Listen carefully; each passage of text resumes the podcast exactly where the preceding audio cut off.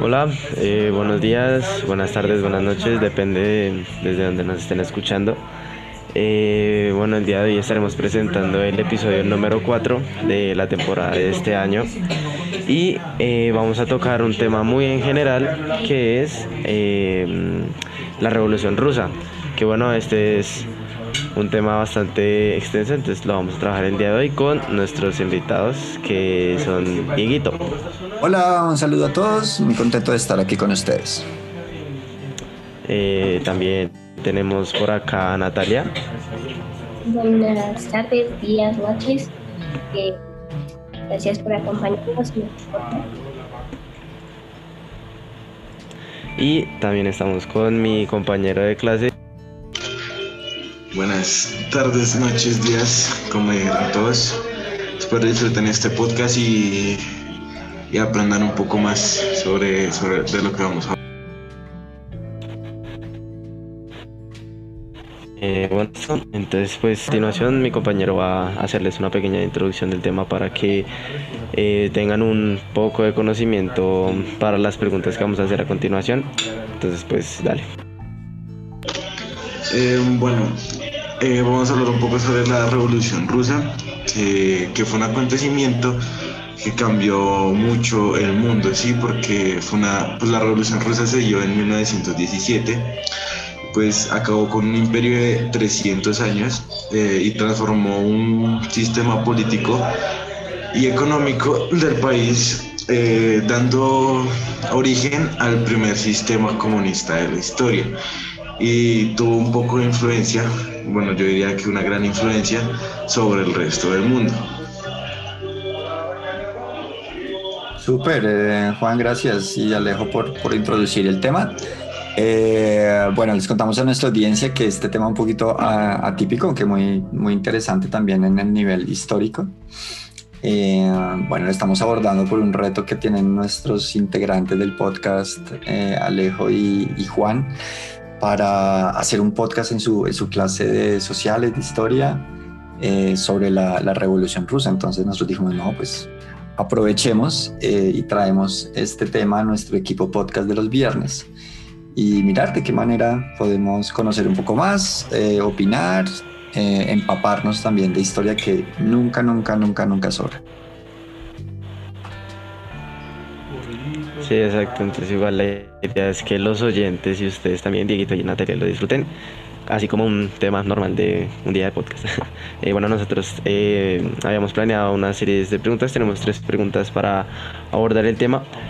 Y bueno, estas preguntas son para Dieguito y Natalia. Entonces, la primera pregunta es, eh, ¿por qué crees que se dio la revolución rusa como lo que mm, lo explotó, por decirlo así? O sea, que llegó a su punto y dijo, no, ya por esto se, desató. Entonces, no sé quién quiera responder la pregunta. Eh, bueno, pues eh, yo en mis recuerdos, en mis recuerdos de historia también hace mucho no, no, abordo, digamos, puntualmente la historia eh, del principio del siglo, que sé que es el momento en donde se desató la, la revolución, el principio del siglo XX. Eh, pero en lo que me acuerdo, pues, pues estaban, digamos, había unas condiciones duras, condiciones duras de, de pobreza, condiciones duras de hambre, eh, de descontento de la población y ahorita de pronto ustedes nos compartirán un poquito más a raíz de que surgía ese descontento. Pero creo que a nivel general, ¿no? cuando se habla de revolución, se habla de una respuesta a algo que por lo general no está bien para eh, algún sector importante de la, de la población. Entonces, eh, creo que lo explotó pues básicamente ese descontento y esa situación de pronto estaban viviendo. No sé, no, sé, Nata, eh, si se te ocurre algo más que pueda desatar como una revolución así. Pues yo pienso que sería como porque el pueblo no está contento, no está contento con lo que decía el gobierno, no sé cómo era eso porque pues yo no lo he visto nada. Pero yo pienso que fue porque no estaban como contentos y y pues sí, eso. Qué chévere igual tener, tener porque aquí tenemos eh, tres posiciones además en este momento. Tenemos a Alejito y a Juan que están eh, metidos, digamos, en su clase de sociales en el tema. Tenemos a Nata que está en otro grado y no sabe todavía nada del tema, pero es muy interesante esa visión del que también no ha conocido todavía. Y tenemos mi percepción, que yo lo vi en su momento, en algunos momentos he leído del tema, no he profundizado, digamos, no he leído libros de, sobre la revolución, pero tengo mis, mis memorias. Entonces, chévere, Alejito. Sí, igual también le sirve a, a Nata en un futuro, en un futuro pues para um, ese tema. Entonces, bueno, eh, Juanca también va a responder la, la, primera pregunta para que ustedes igual también tengan un poco de conocimiento por parte de esto. Pues bueno, una revolución, pues sí, como dijo Nata, pues se da muchas veces y por lo general es por descontentos de movimientos políticos. Pero más que eso es porque Rusia, como saben, en esos momentos pues también estaba, estuvo en la primera guerra que se llamó la Gran Guerra, eh, que, que empezó en 1914 y terminó en 1918. Pero pues bueno, eh, aquí obviamente tuvieron muchas muertes, mucho, eh, muchas bajas, entonces pues esto empezó a ir más desde ese momento, también hubo, hubo una guerra entre Rusia y Corea eh, que también dejó mal al país, y, ah no, Rusia y Japón, y, y, que, y dejó mal al país, entonces pues esto empezó a crear hambruna, pobreza, bajos recursos eh, y pues obviamente en eh, Rusia, o bueno, la población rusa pues empezó como a estar disgustada por esto y, pues dijo como, hey, eh, queremos como más cosas, más, queremos que el país como que se aleje un poco de esto y, y pues empiece como a generar cosas como para mejorar el país, mejorar eh, la vivencia dentro de Rusia, ¿sí? Y pues eh, en esto estaban pues los obreros, eh, los soldados y pues la población en general, los agricultores y todo esto. Y pues, pues ya eso es como complementando un poco pues su respuesta. Súper, súper, súper bueno. bueno, pues esta, en esta pregunta yo también, o sea, la primera vez que lo escuché, que cuando mencionaron la Primera Guerra Mundial y que gracias a esto pues se había desatado la Revolución Rusa en, en Rusia, eh, yo lo relacioné con la revolución de los judíos en la Primera Guerra Mundial con Alemania, porque eso también fue lo que pasó. Entonces, no sé, Nata, si tú sabías que en la Primera Guerra Mundial, cuando Alemania estaba atacando a los países vecinos, eh, los judíos vieron la oportunidad como de rebelarse contra el, gobierno porque los estaban tratando como si como si fueran diferentes a ellos, sabiendo que no lo eran, como si fueran una amenaza. Entonces yo lo relacioné y dije como, uy, o sea, ¿por qué Alemania lo pudo como manejar de una manera tan distinta que causó otros problemas, porque causó distintos problemas, a que Alemania, a que Rusia lo, lo manejara de esa manera tan, como tan atroz, por decirlo así. Entonces, digamos, Dieguito, tú, por ejemplo, ¿por qué crees que Alemania logró manejar mejor como esa situación a, Rusia? Eh, bueno, no, no, no se me ocurre, digamos, en este momento como la, mm, la, la, razón. Pero pues creo que depende mucho, depende mucho también de, de condiciones eh, internas también como, como del país, de, de cada tipo de sociedad. ¿no? Muchas veces se piensa el por qué algunos países o algunas, algunos puntos de la historia van hacia un lado o hacia el otro, pero creo que em, depende mucho, así como pasa también con las personas, de que hay una misma cosa que le puede pasar a Alejo y a Juan Camilo y cada uno va a reaccionar de una manera distinta así también eh, los países de acuerdo a sus, a sus historias, de acuerdo a la naturaleza que tienen también como, como país, a la naturaleza también de las decisiones de quienes están al poder en algún momento, pues toman una, una ruta u otra. Eh, digamos, para ti, Nata, o sea, no te, lo, no te lo voy a decir como tanto con la problemática, sino para ti, ¿cuál crees que es como la diferencia o como el manejo de un problema entre dos personas? Si me hago entender, como ¿qué depende de que una persona maneje un mejor problema que otra persona, si el problema es el mismo? ¿Sí me hago entender? Sí. Eh, pues si ese mismo problema depende de la persona, ¿no? La persona puede y de su estado de ánimo. La persona puede estar feliz y lo resuelve rápido y bien, pero la persona puede estar mal, pues se va a demorar en resolverlo y va a ser diferente, ¿no? Pues en lo de los países no sé, pero Em, eh, tú, Juan Camilo, eh, ¿cuál crees que fue como la diferencia entre manejar el problema de Alemania con su revolución de los judíos a, Rusia con la revolución de sus eh, trabajadores y, y personas? Pues yo creo que la diferencia parte desde el punto en el que Alemania simplemente los quiso exterminar, por decirlo así, y Rusia ni siquiera, o sea, Rusia lo hizo por un hecho de vivir, de supervivencia, ¿sí me entiendes? Porque habían muchos muertos por hambre, por, como saben, el clima ya no es que sea como el de Cartagena, allá se hace mucho frío entonces, por este tipo de cosas, uno necesita pues muchísima más como recursos eh, pues, pues, para uno, ¿no? Y, pues en Alemania pues simplemente lo que hicieron fue matarlos, o sea, dijeron esto es como una plaga, por decirlo así, y, decidieron fue exterminarlos, fue su primera idea, ¿sí me entiendes? En cambio la revolución fue más, más por un cambio, a, mejor, a como un cambio positivo. Chévere. Interesante esa diferencia clara. Sí. Lito, o bueno, cualquiera que quiera responder, si quiere responder Juan Camilo o Natalia.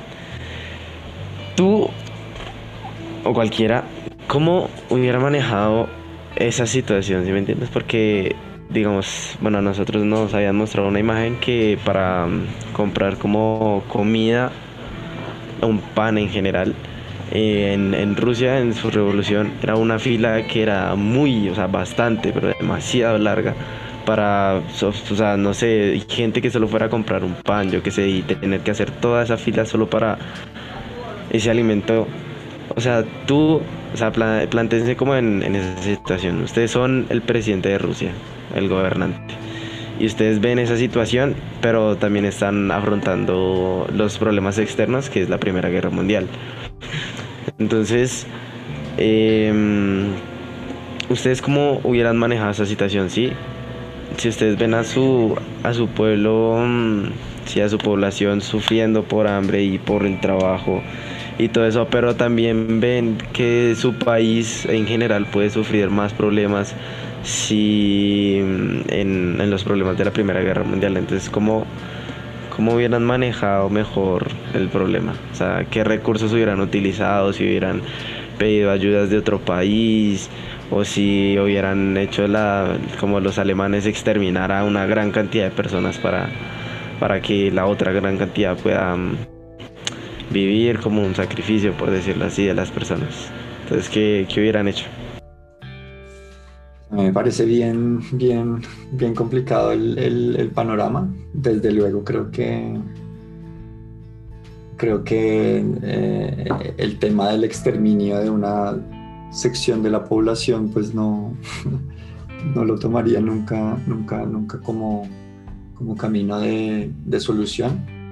Eh, claro, decir, decir decir uno qué, qué hubiera hecho, qué hubiera tomado, qué, qué camino, qué decisiones, sin conocer también al detalle, al detalle de, de, las circunstancias, aunque pues ahorita ya nos estás describiendo importante pues un, conflicto que había entre lo que se estaba viendo adentro y lo que también las amenazas que venían de afuera. Eh, pero creo que pues sí, haría, haría falta como un, un estudio de esas condiciones internas un poco más a detalle eh, para mirar, bueno, eh, efectivamente había esta otra solución.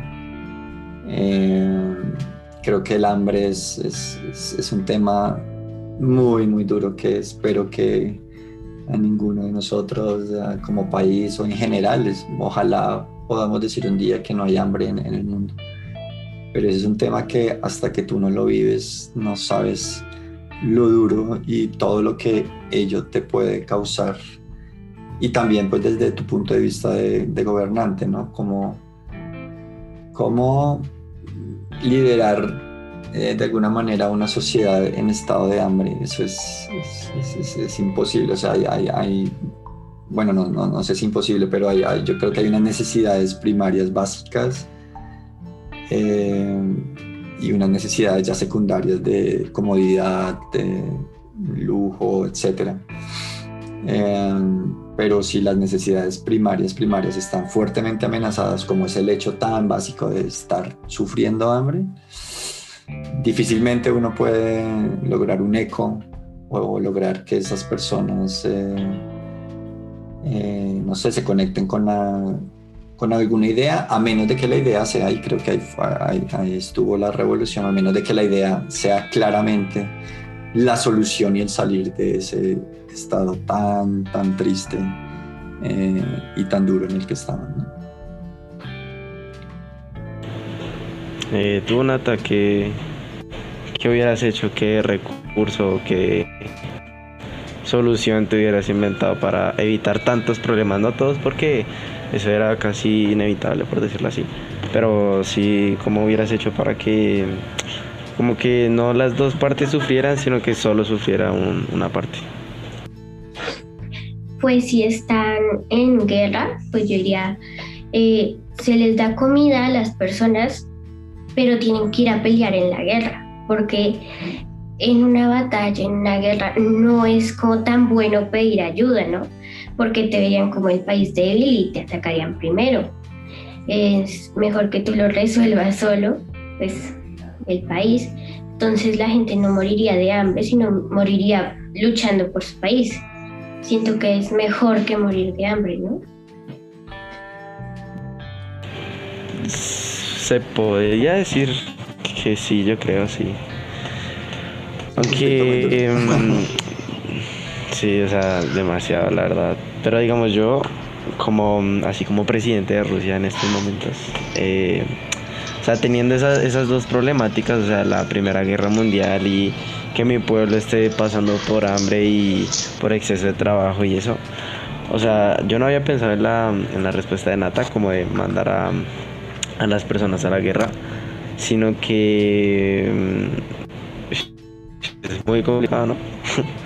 Pero yo no, o sea, yo no dejaría como sufrir a mi, a mi pueblo. Aunque claro está que si, que si digamos yo, mm, aunque ya saben que hubiera hecho, aunque sería una decisión como muy cobarde, pero pues sería para el bien mayor de, como de Rusia.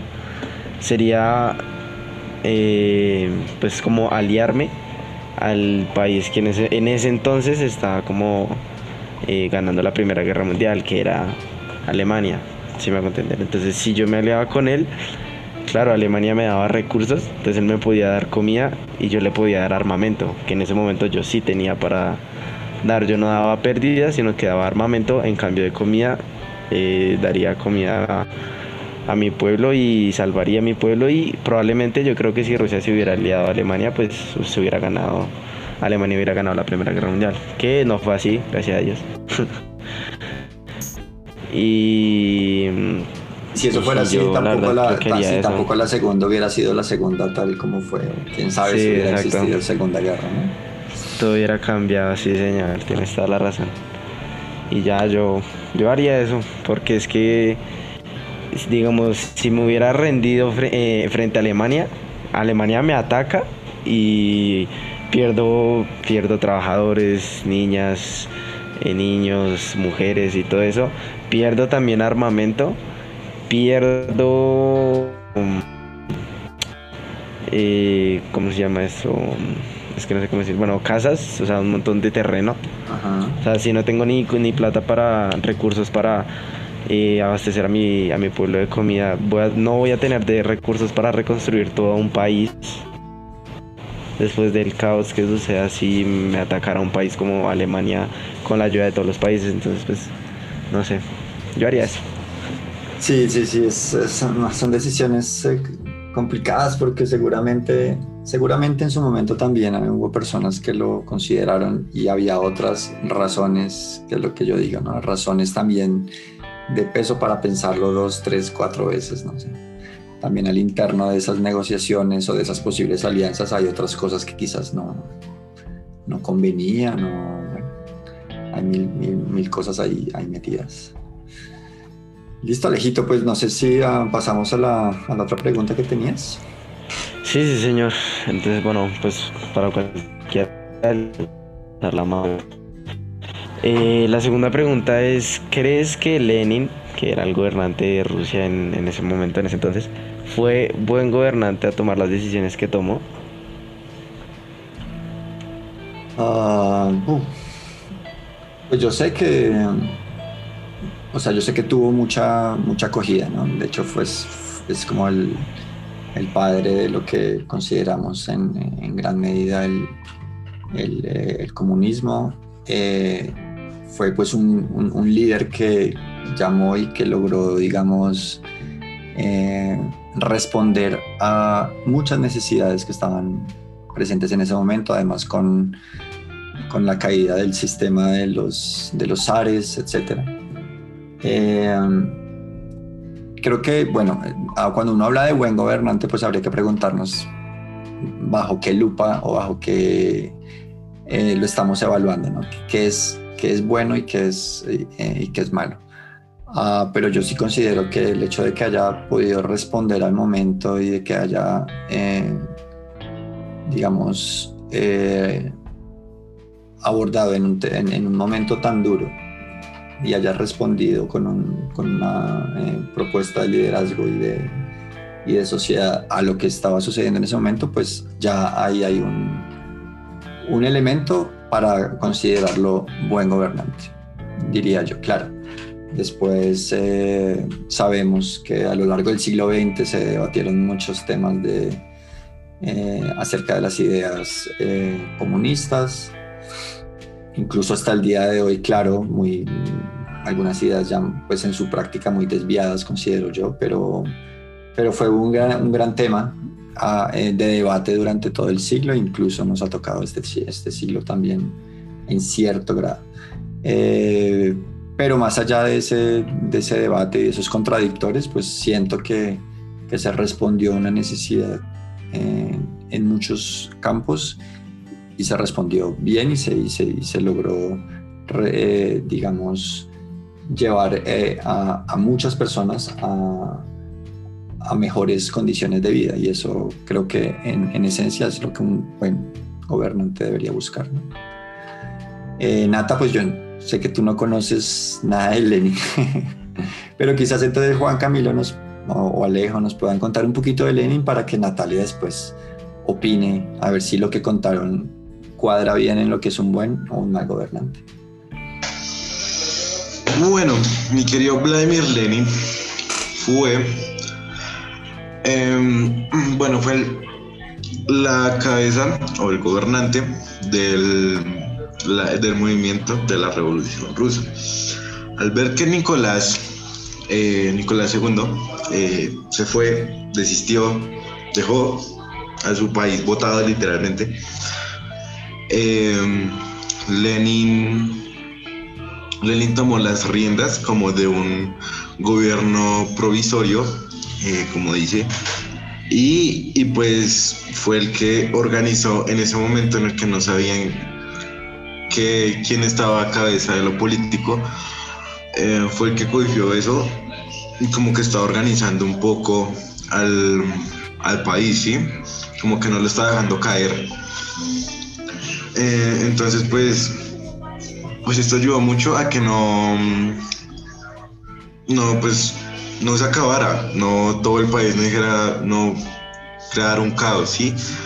Y pues, o sea, tomó unas ideas brillantes y pues obviamente, como en todo caso, en, todo, en toda posición crítica, también pues muere gente, pero pues murió gente para que pudiera encontrar como una mejor manera de llevar el país, mientras que se iba recuperando poco a poco. Entonces, pues, este fue, esto es como un resumen de lo que hizo Vladimir Lenin. ¿Qué te parece, Nata? ¿Cómo se ve desde, desde afuera? Pues yo diría que si él cogió a un país para gobernarlo, ya es bueno, ¿no? Porque prácticamente lo rescataría, no sé. ¿Tú sientes, Alejo, que fue, que, que fue eso, como un poco un, un rescate del país? No, no sé, la verdad, porque. O sea. es que es, es muy complicado porque es como lo que pasó con acá en Colombia, por ejemplo. Aunque bueno, sería un spoiler para la tercera pregunta, ¿no? Entonces no sé si hacerlo. Pero bueno, ah, lo, lo voy a decir. Pero es como, digamos, cuando Colombia estaba pasando por una situación mala económica, como en, o sea, e- econo- tanto económica como en muertes, por nuestro queridísimo narcotraficante, más conocido en Colombia como Pablo Emilio Escobar Gaviria, cuando se quiso lanzar a la, a la presidencia, sí, o sea, para gobernar a todo Colombia, pero pues él era, si me hago entender, o sea, era un sicario, un narcotraficante que mataba gente, porque sí. O sea, atentaba contra su propio país y quería gobernar a, a ese país. Entonces es como decir que... mm, eh, como si fuera algo irrelevante, por decirlo así. Pero pues... No sé, yo digo que... Mitad y mitad, 50-50. Que sí, que no. Ok, ok, excepciones, percepciones. Exacto. Pues bueno, voy a leer un texto aquí que tengo en, en mi cuaderno como para Vale. que se metan un poco más en la, en la revolución rusa. Eh, bueno, pues lo que dice acá es que a principios de 1917, pues que Rusia era un imperio, pero que al mismo tiempo era un país rural, que económicamente pues estaba atrasado a los demás países de Europa. Eh, que el zar Nicolás II, así como mi compañero Juan Camilo pues tocó ese, ese nombre, era un, auto- era un autócrata que, mm, o sea, que quiere decir que este concentraba como todo el poder en sus manos. Eh, también dice que la población en Rusia en ese momento se dividía en dos clases sociales, que era la nobleza feudal y el resto de- del pueblo, o sea, los campesinos, los... em, los ¿Cómo se les llama? Los. ¿Los qué? Los artesanos. y todo eso. Entonces.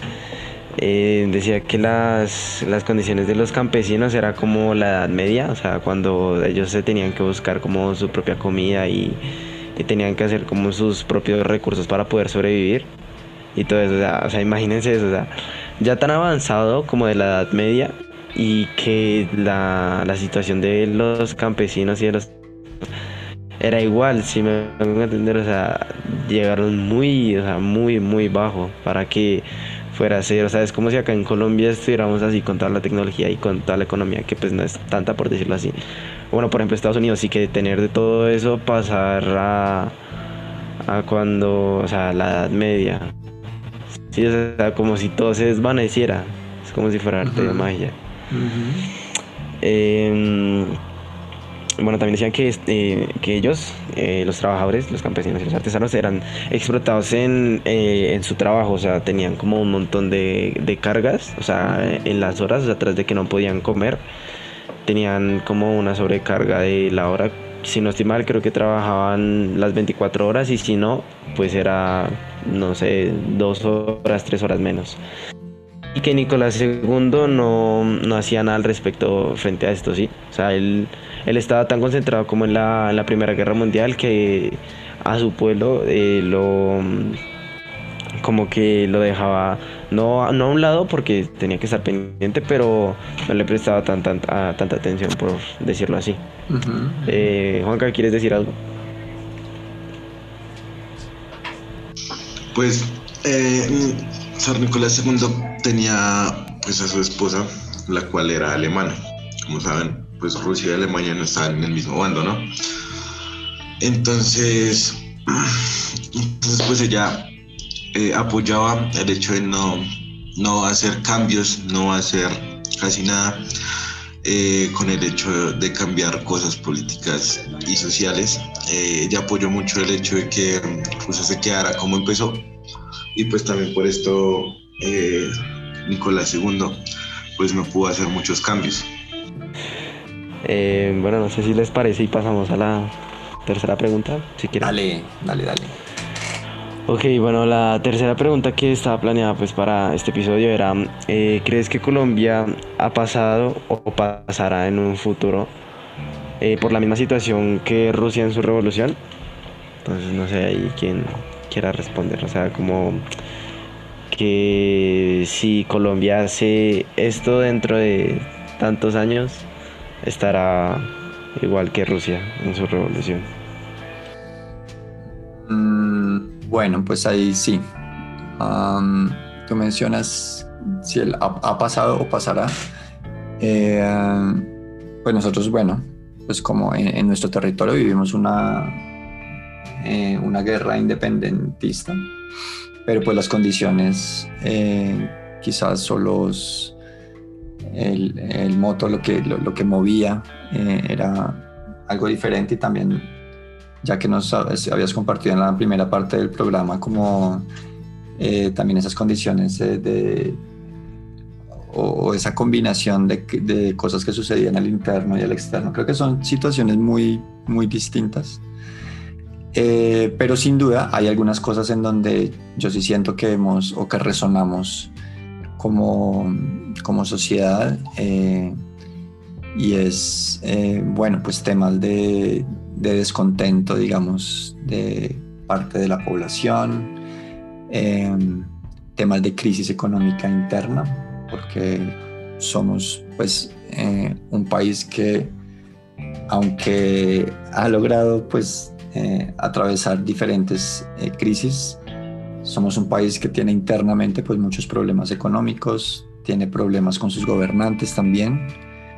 Digamos, nosotros no estamos, estaríamos luchando en este momento contra una figura como la de un zar, pero sí tenemos una clase eh, gobernante que no siempre se porta muy bien, eh, que nos envuelve también en injusticia social, nos envuelve en un descontento frente a lo económico, eh, nos envuelve en muchas situaciones que fácilmente eh, pues en muchos momentos han provocado, digamos, un rebote, por decirlo así, de parte de la sociedad, cuando vemos marchas, cuando eh, vemos también otros, unos movimientos políticos que quieren, digamos, luchar en contra de una clase política, por decirlo así, no sé si la palabra era correcta, pero hegemónica en el sentido en que se ha dicho que hemos sido gobernados por las mismas personas o los mismos movimientos hace muchísimos años. Entonces también surgen movimientos eh, que quieren, digamos, generar una oposición frente a eso. Entonces hay algunos elementos, yo sí veo que hay algunos elementos de similitud, que sí, las situaciones son muy diferentes, pero que de todas maneras somos personas, somos seres humanos, nos pasan muchas cosas similares, sentimos también nosotros, nos sentimos como personas de una manera también similar frente a lo que pasa y no nos gusta. Entonces creo que también hay, hay, temas, y, gracias a este programa y a, y, estudiar la historia, hay temas que nosotros eh, estudiando la historia podemos decir, oiga, es que al otro lado del mundo también pasa o, pasa, o pasó eso. Y cómo reaccionaron y cómo protestaron Porque también es cierto que si no hay protesta, también frente a las injusticias, pues los que generan las injusticias pues siguen haciéndolas, ¿no? Entonces, en ese sentido sí creo que hay elementos similares. No sé, Nata, ¿qué piensas tú? Yo creo que podría pasar en un futuro. ¿Mm? Mm, ¿Por qué? Pues porque primero el pueblo no siempre todos van a estar de acuerdo, no siempre todos van a estar contentos. Eh, de pronto lo del hambre, de que pasen hambre, puede ser porque pues ya en muchas regiones se vive hambre y pero y por todo este tema de que la economía está bajando un poco, puede llegar a pasar. También hay una parte que no llegase a pasar porque pues en Colombia sí hay biodiversidad de climas, acá no hay estaciones, entonces eh, pues hay como más abundancia de comida por decir así, pero no sé, pues yo creo que podría pasar en un futuro. gracias. Muy bien, la verdad, me parece. Bien. Eh, bueno, pues ya se concluyeron las tres preguntas, pero igual eh, voy a, a, decir como cuando terminó la Revolución Rusa. Y es que, bueno, el fin de la Revolución Rusa fue gracias al Tratado de Riga, que era un tratado más o menos parecido al Tratado de Versalles. Bueno, lo voy a explicar también para que Nata lo conozca. El Tratado de Versalles fue un tratado que fue firmado por los países aliados en la primera, en la primera Guerra Mundial. Eh, eh, que eh, pues hizo que em, como Alemania y los países que estaban en, en contra pagaran por su como por todo el desastre que habían causado en la primera guerra mundial y todo eso, o sea, fue como un tratado de firmar para darle fin a la guerra y para hacer pagar a los otros países. Entonces era algo así parecido. Que eh, bueno, decía que este, era, que este fue firmado en 1921 eh, y que había, uy, que había puesto mm, fin oficialmente a, a, la guerra entre Rusia y Polonia, que también había, que también había, pausa, había pasado mientras pasaba la Revolución Rusa y eh, decía que mm, este tratado de Riga pues había permitido que el gobierno bolchevique eh, se ocupara como en, recuperar los territorios perdidos en Asia Central eh, como para como sí, como para tener más recursos para afrontar la situación por la que estaba, estaban pasando. Entonces pues ese fue más o menos como el, el final de la revolución rusa. Súper, eh, súper Bueno, pues eso yo creo que sería todo. Entonces no sé si alguno quiere aportar algo, decir algún dato. Bueno, eh, como dijo Alejo, pues ya es, ya es el, final de los finales. Em, pero pues esperemos que no vaya a haber una revolución en Colombia, aunque sería bueno. A ver si cambiamos la política un poco. Pero, pues, a mi punto de vista, ¿no? O sea, porque no es la mejor, pero pues tampoco la. Pero pues bueno.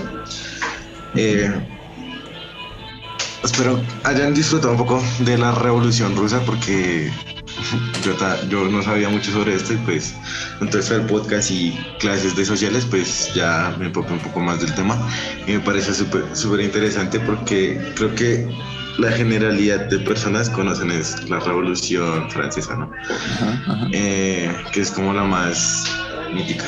Entonces, pues creo que también esto es algo importante y pues espero a Nata, Dieguito y, pues hayan los oyentes hayan disfrutado y em, como tengan más información sobre esto si la necesitan. Listo, Juan. Súper, súper, súper.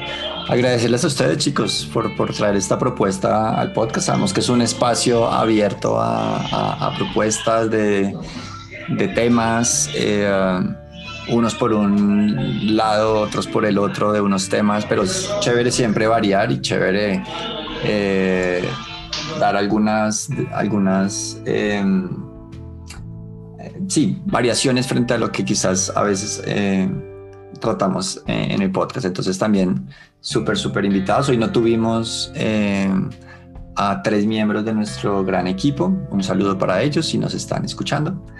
Pero mm, también invitados ellos a pensar en, en, temas, proponer. También a, nuestro, a nuestra audiencia, si quieren proponernos un tema, lo estudiaremos sin duda aquí al interno del equipo. Bien, eh, salimos hoy a Semana Santa, chicos. Eh, entonces, una ¿qué tal una recomendación para hacer en Semana Santa? Para que cerremos este episodio como, como se debe. Yo, yo, yo. Yo les recomiendo que la verdad, no, no sobre este tema, pues porque, aunque la verdad, muchas, hay muchas cosas más que abarcan este tema. Eh, pero sí les recomiendo que busquen sobre historia, todo lo que ha pasado, el mundo y todo eso, porque la verdad yo, digamos, fue que este año ya entré a novena y pues esos temas me, me tocaron a mí, pero yo no sabía nada sobre la Primera Guerra Mundial, ni la Segunda, ni la Revolución Rusa y pues yo decía como, uy, no, qué pereza, esos temas son re largos, nos van a dejar trabajos y la verdad sí es muy muy divertidos porque uno conoce y uno dice como, entonces son bastante interesantes. Entonces, para que busquen un poco de historia, investiguen y se metan como en ese, en ese túnel. Chévere, súper. Gracias, Alejito Juan. Em, les recomiendo una película, no sé si seguirá en Netflix, no sé. Pero bueno, si está en Netflix o si no la buscan por, por Google o no sé por dónde quieran buscarla, se llama Hasta el último hombre, una película que es o narra eh, o cuenta sobre eh, un soldado eh, que nunca utilizó un arma. Entonces está interesante, no les quiero decir nada, pero pues véanla y que está... está Chévere, chévere Juan, picaste mi curiosidad con eso de, de no utilizar armas y ser un soldado, chévere. Vamos a ver, vamos a ver si en esta Semana Santa entonces lo, abordamos. Listo, Nata. Recomendación. Yo tengo dos recomendaciones. Adelante. Eh, la primera es que hagan yoga. Pues no que se metan a un curso, pueden buscar por YouTube yoga cinco minutos, estiren para eh, despegarse un poco del computador. Eh, la segunda es una película, es de un poco de terror, de suspenso, eh, tiene mucha sangre, la verdad. Se llama El teléfono, está en mm. Netflix. Ok. Es, es de una asesina en serie, pero siento que no va mucho con Semana Santa, pero hazla hoy para que no la tenga que ver en Semana Santa. Para no verla el jueves santo. Sí, pero eh, a mí me gustó mucho. Vale, súper, súper. Listo, gracias por la, por la recomendación, Nata. Eh, bueno, de mi parte, la recomendación es hacerse una pregunta en este momento y es, ¿cómo descanso yo? Cada uno descansa de maneras diferentes.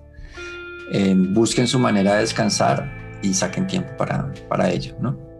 Ah, ¿no? ¿no? nos dejemos guiar, digamos, por... Um, hay que tener en cuenta eso, pero no hay que dejarse guiar tampoco demasiado por la manera en que se dice que uno debe descansar. Eh, por ejemplo, yo soy una persona que sí, que yo no descanso viajando, por ejemplo. Sí, me gusta viajar, me gusta conocer, pero yo sé que yo no descanso viajando. Eh, entonces, cuando tengo vacaciones y tengo un viaje, yo tengo que guardar un tiempo adicional para descansar a mi manera. Entonces, busquen su manera de descanso, saquen tiempo para descansar que eso es cuidarnos a nosotros mismos. Listo, bueno, eh, un episodio bien, bien, bien nutrido, pero diferente, chévere, histórico. Y espero nos veamos en una próxima entrega, ya sería nuestro quinto episodio el próximo. Vamos entonces a prender micrófonos y a despedirnos de nuestra audiencia. Eh, bueno, muchas gracias por escucharnos. Eh, espero que les haya gustado el tema que una disculpa con ustedes cambiar así tan repentinos de tema. Era un trabajo, pero igual creo que fue interesante. También espero que Guito y Nata lo hayan disfrutado. Y nada, Gracias. vamos en el próximo episodio. Listo, súper, Nata. Gracias por acompañarnos en este episodio. Pues sí, la verdad, aprendí mucho sobre otros temas eh, y espero lo hayan disfrutado. Listo, súper. Un saludo para todos y nos vemos en nuestro próximo episodio.